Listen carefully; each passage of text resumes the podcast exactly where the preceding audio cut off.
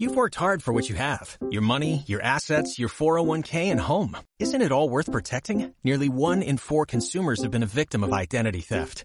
Lifelock Ultimate Plus helps protect your finances with up to $3 million in reimbursement. LifeLock alerts you to identity threats you might miss. And if your identity is stolen, your dedicated U.S.-based restoration specialist will work to fix it. Let LifeLock help protect what you've worked so hard for. Save 25% off your first year on LifeLock Ultimate Plus at LifeLock.com slash aware. Terms apply. Prólogo. Escrito colocado al comienzo de una obra en el que se hacen comentarios sobre la obra o su autor. Hola a todos y bienvenidos a Amor a Primera Línea, el podcast. Yo soy Clio de las páginas de Alex. Y yo soy Ari de Entre Párrafo. Y de verdad no saben lo emocionados que estamos por poderles traer por fin este proyecto que llevamos desarrollando ya un ratito. La verdad es que ha sido un trabajo enorme de planeación y luego quitarnos el miedo y encontrar el tiempo, grabaciones en la madrugada, pero por fin estamos listas para que nos escuche el mundo. Y bueno chicos, tenemos varias cosas que hacer, pero antes de eso queremos decirles dónde pueden encontrarnos. Ari, ¿dónde te buscan? Bueno, en mi caso cada red es diferente. Eh, en YouTube me pueden encontrar como Entre Párrafo, en Twitter como Ari R Books y en Instagram como Ari-R-Books. Y a mí me encuentran en YouTube como las páginas de Alex y si buscan en todas las demás redes las páginas de Alex también les va a salir, no se preocupen. Y a nosotras, como el club de lectura que somos, nos pueden encontrar como Amor a Primera Línea o con el handle Club Lectura APL. Y bueno, ya les dijimos que tenemos un club de lectura. Y básicamente hacemos lecturas conjuntas mes con mes, maratones de lecturas. Pero yo quiero que Ari nos cuente cómo es que llegamos a un podcast. ¿Cómo hicimos esta transición? Bueno, para empezar, eh, esta idea del podcast en sí surgió desde el año pasado a finales de 2019, más o menos por allá de octubre, noviembre, y es que a alguien muy cercano a mí le dejaron una tarea de hacer como que algo así como un podcast, un mini podcast, y dije, mm, oye, este proyecto quedaría bastante bien si fuera con libros.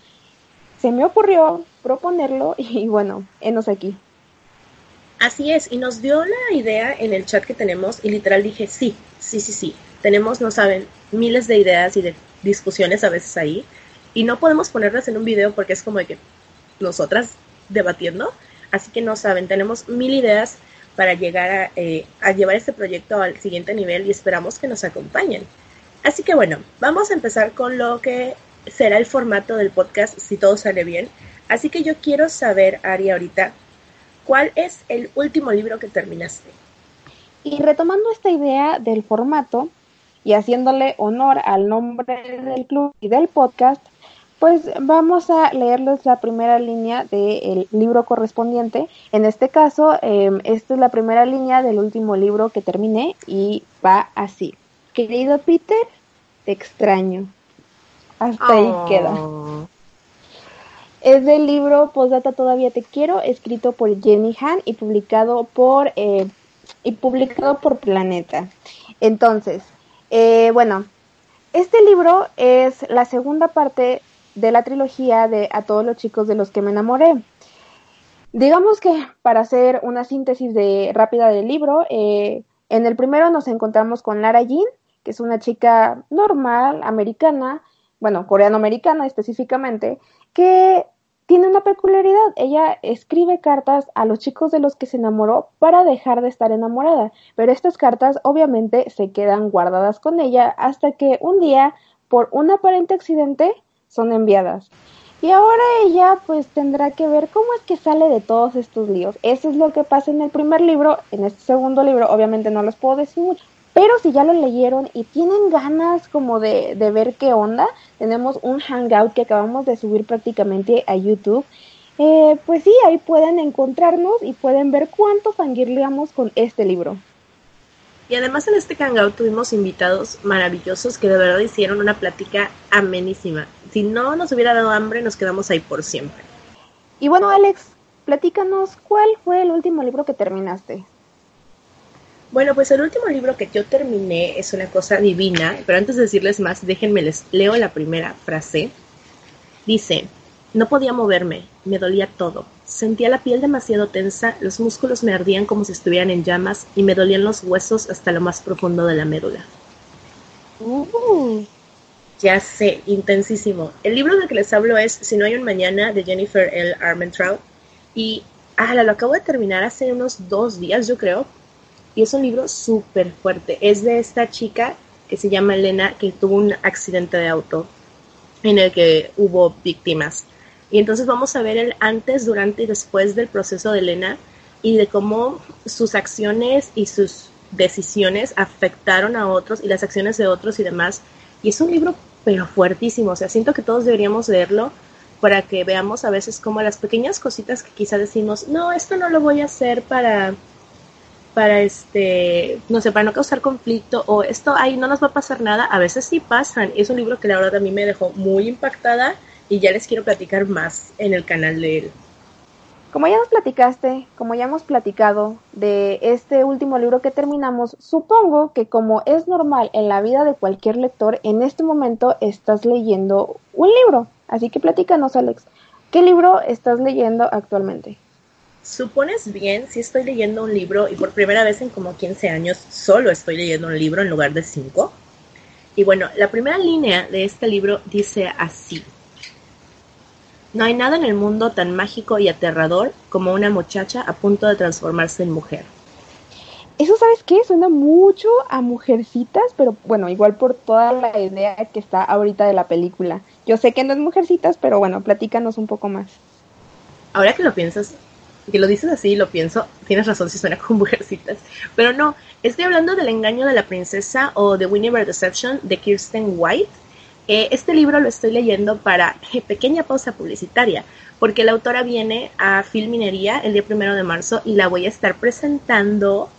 Eh, 3 de la tarde pueden pasar con su entrada a Filminería y por allá primero Dios vamos a andar las dos, así que si nos ven, pasen, pídanos un separador y, y este y denos un saludito. Pero sí, lo estoy leyendo y es la historia de pues la princesa Ginebra de Camelot, pero el truco aquí es que ella va a casarse con el rey Arturo, pero no es Ginebra. O sea, la princesa Ginebra no es la princesa Ginebra, es otra persona y no sabemos ni quién es, ni qué hace ahí en Camelot. Y aunque tú sabes que no es ella, porque el libro está narrado desde su perspectiva, todavía no sabemos quién es ella, no nos ha dicho. Ok, eso, híjole, ay, siento que la plática se va a armar bien padre el día que presentes ese libro porque, no, no, no, o sea, yo ya estoy en shock. Sí, no, tengo notitas para preguntarle cosas a Kirsten y de este libro, literal, la primera notita, y la vuelvo a repetir cada tantas páginas, es, ¿pero por qué? Es como que guay. Está impactante, la verdad. No, no, sí te creo. Y entonces, Ari, ya que lo mencionaste, ¿tú qué libro estás leyendo? Bueno, tú sabes, yo soy multitasking, entonces yo digamos que este año, no sé por qué, no sé desde cuándo, pero no me he podido quedar con un solo libro. Ahorita estoy leyendo dos, próximamente cuatro. No preguntes cómo sucedió eso, pero bueno. La primera línea de uno de estos libros es, mi nombre es Louisa Rose Deaton. Así, no sé por qué mis frases siempre quedan como súper cortitas, pero bueno. Eh, el libro del que les estoy hablando es La Mansión de las Furias, escrito por Madeline Rose. El segundo libro que estoy leyendo por el momento es Anne y Henry de Down Down Use. Bueno, ambos son publicados por la editorial eh, BIR. Y pues sí, el primero, La Mansión de las Furias, nos habla de la historia de esta chica, Luisa, que después de escapar de un internado, digamos que se encuentra rodando por la vida hasta que una anciana le ofrece un trabajo. Y ese trabajo consiste en ser parte del personal de un hotel. Este hotel tiene la peculiaridad de que aparentemente es propiedad del mismísimo diablo. Entonces, toda esta historia está muy interesante, pero me pasa algo bien curioso con este libro y creo que es más que con el libro, con la autora.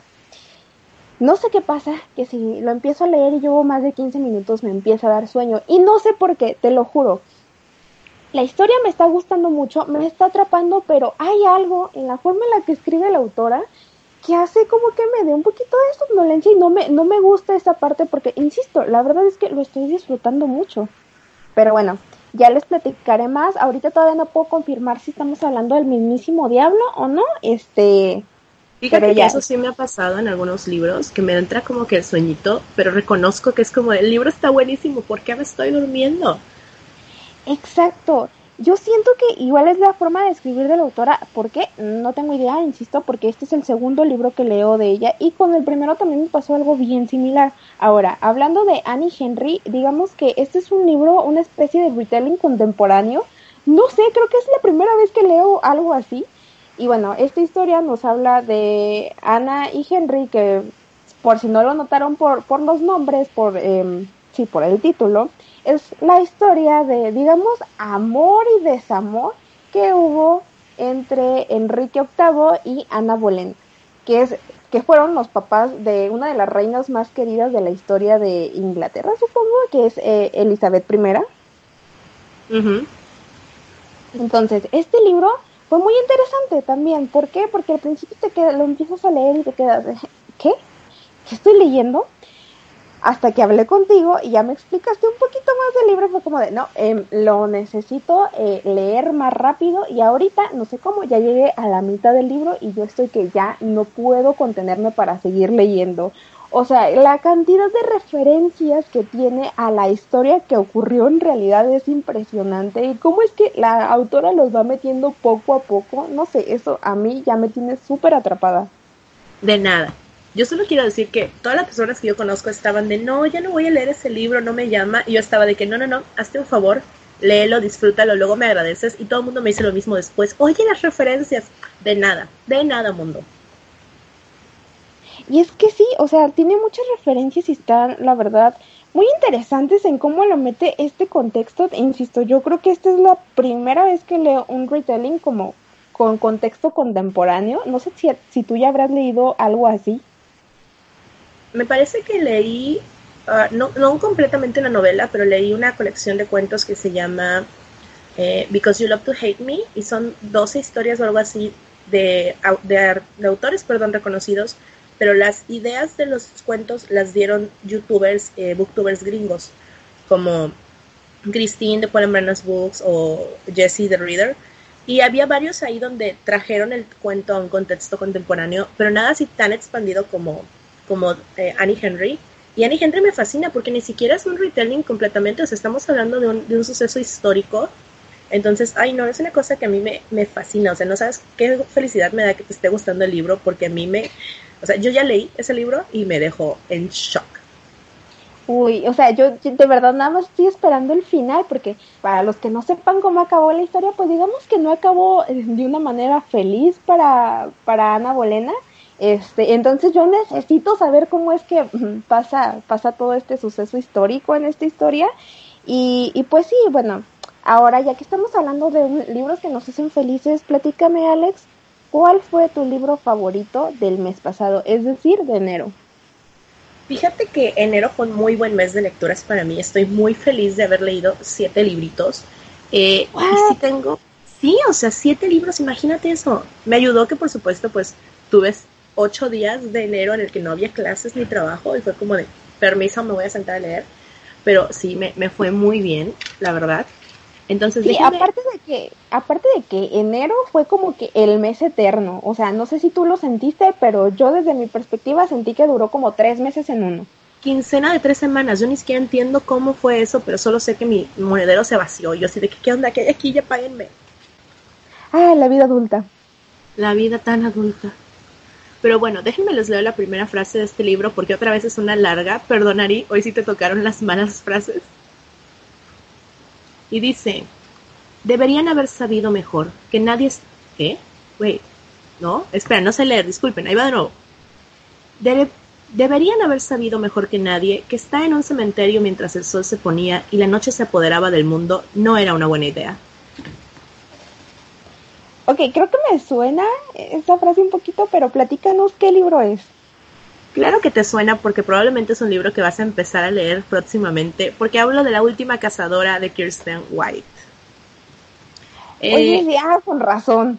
Sí, exacto. Para aquellos que no lo sepan todavía, este libro es el siguiente que vamos a empezar en nuestra lectura conjunta y ya sé lo que están pensando, para que ya lo leíste, Clio, pero es que pues viene Kirsten White. Tengo que estar lista, perdón lo voy a, lo voy a estar releyendo con, con ustedes. Y este libro es una cosa preciosa, nos va a llevar al Buffyverso, que es el universo de Buffy, la casa de vampiros, pero esta vez con una nueva cazadora, que es la última de todas las cazadoras que va a haber. La magia en el mundo se acabó, entonces nuestra protagonista, Atina, que también se le llama Nina, es la última elegida para combatir las fuerzas del mal que va a haber en toda la vida y en todo el universo. Entonces, o sea, ya sabes, sin presión. Y es un libro súper cool, es una fantasía urbana muy interesante que yo creo que es buena para todas las personas, ya sea que seas fan del Buffyverso o que vengas entrando a este universo. Ay, no. No saben lo precioso que es este libro y no saben las cosas hermosas que les tenemos preparados para la lectura que esperamos, insisto, eh, les gusten muchísimo, las disfruten tanto como nosotras a la hora de planearlo. Ay, sí. No saben, nuestras juntas, juntas, entre comillas, de planeación son la cosa más divertida. Pero cuéntame entonces, Ari, ¿cuál fue tu libro favorito del mes de enero? Ok, ahí les va la primera frase. El rey de Alariel estaba preocupado, pues una vez más el sol no había salido a la hora habitual. ¿Conocí ustedes? Exacto. Si ustedes ubican el, el contexto del libro, ya van a saber más o menos de qué libro estoy hablando, ¿verdad? Estoy hablando de La ladrona de la luna, escrito por Claudia Ramírez Lomelín, más conocida en los bajos mundos de Internet como Cloud Reads Books. Y pues sí, eh, con, con este libro tengo una anécdota muy, muy especial. Cuéntanos, cuéntanos. Ok, ahí les va.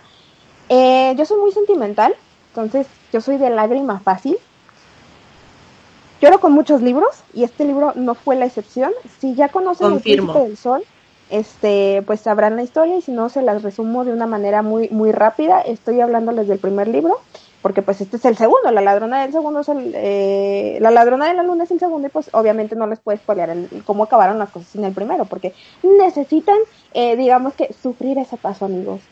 Bueno, en el Príncipe del Sol nos encontramos con el reino de Fenray que está dividido entre eh, la nación del Sol y el reino de la Luna. Y bueno, vemos o seguimos más bien la historia del príncipe Emil, que tras 100 días de la desaparición de su madre tiene que empezar todo este proceso para que él sea el coronado como rey. Pero digamos que no estaba en sus planes ser rey tan pronto, entonces él se arma de valor y junto con sus amigos va a intentar rescatar a la reina, si es que todavía está viva. No sé, eh, insisto, con este segundo me pasó que, a diferencia de con el primero, lloré de felicidad. Porque hubo muchos momentos de tensión que yo estuve esperando desde el primer libro y estoy agradecida porque vengan en este segundo. Lo curioso aquí es que manché mi libro con mis lágrimas. Me consta. ¿Vas a creer eso? Me consta, me consta. Yo la vi, chicos, no está exagerando. Y he llorado con varios libros, pero con este fue muy, muy curioso, insisto, porque literalmente vi cómo mi lágrima caía en cámara lenta e impactaba con mi libro. No lo, es algo que no puedo superar y lo hablé por casi todos lados. Y pues, pues sí, disculpen que lo vuelva a platicar, pero es algo que me, me dejó muy traumada literal me, mandó un mensaje de audio como a las 2 de la mañana y me dice, manché mi libro con mis lágrimas y yo así de que, ¿eh? ¿Qué? ¿Qué cosa? ¿Qué pasó? ¿Dónde estoy? ¿Qué hora es? Pero sí, chicos, estaba muy impactada Ari y yo estaba aquí como de que, mm, ¿en qué parte irá? No, no, no, pero, o sea, la cosa es que en, en, estas partes fue cuando empecé a llorar como que de felicidad, al, sentirme triunfal, al sentir que ciertos puntos se unían, era, no, no, o sea, era una cosa maravillosa en ese momento. Y creo que sí, este en definitiva se convirtió en uno de mis libros favoritos del mes por todo lo que me hizo sentir. Y ahora que ya sabemos un poquito de lo que leímos, estamos leyendo y disfrutamos, quiero que pasemos al tema que nos corresponde el día de hoy. Este capítulo es como para que nos conozcan un poquito, conozcan la idea pero quiero contarles un poquito sobre nuestra historia de lectura. Es como que nuestra historia de origen, pero ¿cómo es que llegamos no necesariamente al podcast, sino a los libros? ¿Cómo es que entraste a este universo, Ari?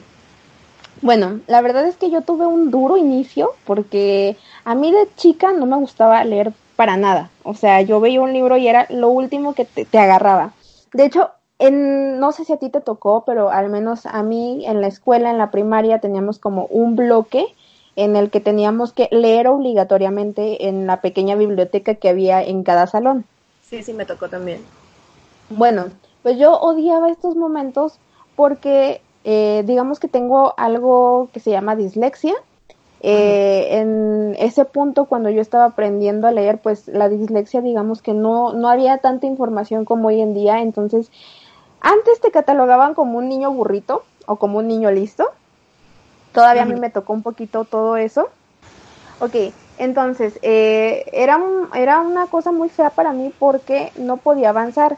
Me comía las letras, me comía las palabras, cambiaba las palabras, o sea, era una cosa de, de que de verdad yo no podía avanzar. Veía como mis compañeritos agarraban los libros y pasaban las hojas y pasaba el tiempo y yo seguía estando en la misma hoja. Bueno, gracias a mi mamá y al apoyo un poquito de la maestra de la escuela, pues ya conseguí superar un poquito todo ese trauma, pero aún así los libros seguían sin interesarme. Hasta que más o menos por ahí del el 2010, les estoy hablando de hace 10 años, eh, fui por primera vez a la FIL Guadalajara. Tengo la fortuna de vivir eh, aquí en, Jalisco, entonces no, queda tan, no me quedaba tan lejos. Y pues sí, fui por primera vez a la FIL Guadalajara en compañía de, de la primaria y fue entrando a la FIL Niños donde vi el libro de oro de ese momento, Crepúsculo. Todavía no sé qué hacía en FIL Niños Crepúsculo y luego hablaremos con los eh, organizadores de la FIL Guadalajara, pero prosigue. Ni yo tampoco, o sea, no sé qué pasó ahí, porque yo vividamente lo recuerdo haberlo visto así como que en todos lados. Bueno, pasa que regresé a mi casa ese día y le platiqué a mi mamá, oye mami, me platicó un compañerito que su hermana lo estaba leyendo y le gustó mucho. No sé por qué mi mamá creyó que este iba a ser un buen regalo, pero el día de Navidad tenía crepúsculo y luna nueva bajo del árbol. Y ok, aquí fue donde todo comenzó. Aquí fue con el primer libro que yo realmente sentí, que realmente me interesó y que nadie me obligó a leerlo. Estos libros me tuvieron bastante traumada por mucho tiempo, tanto así que yo creo que en los primeros dos años no los paraba de releer y yo creo que en total releí un, no sé, unas 10 veces Crepúsculo. Así de traumada estaba. A la mecha. ¿Qué tal está tu libro? Quiero saber su estado actual físico. Muy, muy mal. O sea, no se deshoja porque todavía tiene pegamento que lo aguante, pero la verdad las hojas están horribles, están, no, no, no, están café, están un poquito cafés por esto del tiempo, de cuánto lo estuve agarrando, están ya todas como que no humedad, sino como que efecto de humedad, porque de verdad yo me ponía nerviosísima leyéndolos. ¿Sabes una cosa? Creo que tendremos que hablar en un futuro sobre los diferentes eh, efectos del tiempo en los libros, porque mis libros del crepúsculo están igual, pero tengo libros más viejos y que he leído más, como los de Harry Potter, que no están de ese color. Así que lo guardaremos para un futuro episodio, chicos. pero cuéntanos, después de Crepúsculo, ¿qué pasó? Bueno, después de Crepúsculo, Viene una etapa bien interesante en la que descubrí el fanfiction y después el manga y ya posteriormente, como por ahí ya cuando tenía 15 años, es decir, unos 3, 4 años después de haber leído Crepúsculo por primera vez, em, tuve la oportunidad de que me prestaran el libro de los Juegos del Hambre y ahí es donde inició, digamos que mi segundo acercamiento con la lectura y el que ya me empezó a impulsar a leer historias diferentes. Ay, los Juegos del Hambre, benditos sean. Sí, ay, todavía recuerdo. En esas épocas, o sea, todavía apenas estaba por estrenar, yo creo que en llamas, entonces me tocó la mera, entrar en la mera época. Y bueno, ahora platícanos tú, Alex, ¿cómo es que empezaste en todo esto? Pues mi historia es similar y diferente, porque a mí, yo no tengo ningún problema de, de lectura, a mí lo que me pasó es que de chiquita siempre me ha gustado leer o sea, historias cortas, cuentos, relatos, me leían mis papás antes de dormir. Eh, cuando crecí más, si por X o Y mis papás no estaban, yo le leía a mi hermana. Pero en mi casa son, hay muchos profesores, o sea, hay maestros de, de diferentes niveles. Entonces, los libros siempre han estado divididos en libros para niños, libros de consulta, o sea, de ciencias y demás, y libros para adultos. Entonces, yo nunca tuve esa como que progresión gradual, y además, o sea, yo tengo 26 años ahorita, estoy hablando que en el 99 que yo empecé a querer leer libros, libros, pues no había todavía fantasía juvenil, no había middle grade. Entonces yo estaba de que, no sé, me daban a Julio Verne y decía, pues claro que no quiero leer esto. Entonces yo empecé a creer que no me gustaba leer. Y en la escuela, como mencionas, pues sí había libros, pero no sé a ti que si te pasó o no, pero en mi escuela teníamos que el diario de Ana Frank o había un libro de un burro que no, nunca me tocó leer, pero eran puros libros como que versiones muy diluidas de historias grandes, ¿no?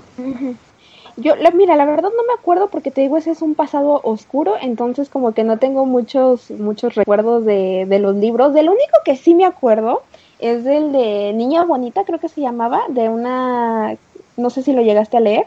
No, ese no se encontraba en mi, en mi biblioteca. Nosotros teníamos libros muy viejos, o sea, libros de que, de autores consagrados, pero en, en, versiones muy chiquitas. Entonces a mí nunca me llamó la atención y siempre seguí diciendo, ah, pues X no me gusta leer.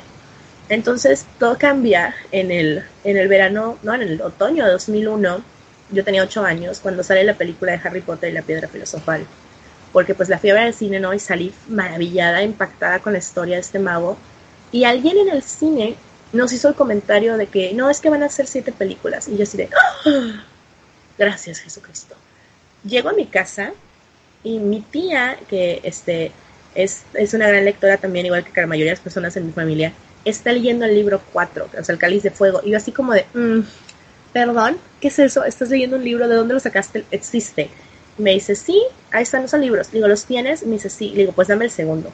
Y obviamente hicieron todo esto de que no, no puedes leer el segundo primero, tienes que leer el primero antes. Y yo así de que, pero ya vi la película porque era joven y tonta, claro. Entonces me dan el primer libro, te digo, a mí no me gustaba leer, yo no quería leer ese libro, lo ojé se me hizo eterno, no lo quería terminar, hasta que encontré como que algo diferente y les dije, bueno, ya lo leí de nuevo el otro. Me dan el segundo libro y yo para este punto como que me estaba arrepintiendo un poco.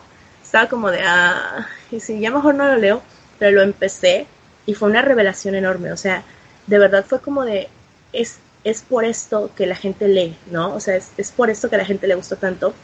Porque recuerdo precisamente, y digo que yo tenía ocho años para este entonces, lo recuerdo clarísimo el estar sentada en la sala de mi casa con, en el sol literal cayéndome por las ventanas y estar temblando de frío y de miedo porque yo sentía que el basilisco me estaba persiguiendo. ¡Ay, qué hermoso! Sí, no, una cosa o sea, hermoso y perturbador. Eh, pues sí, o sea, pero hay que admitir, ah, para los 8 o 9 años, o sea, la película de, de la Cámara Secreta daba miedo. Pues mira, ahí sí te voy a decir que yo no, no estoy muy segura porque las películas ya las vi un poquito más grande, o sea, entonces, cuando terminó ese libro, pues obviamente quise llevármelos de corrido y leí los otros dos que estaban.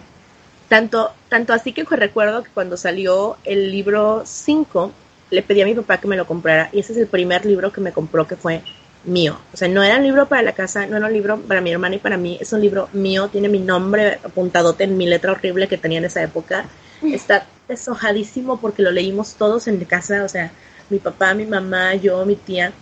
Y, y, se volvió como que la tradición, ¿no? O sea, todos los años releer los libros que ya habían salido y agarrar el nuevo. Releer los, los mismos y agarrar el nuevo.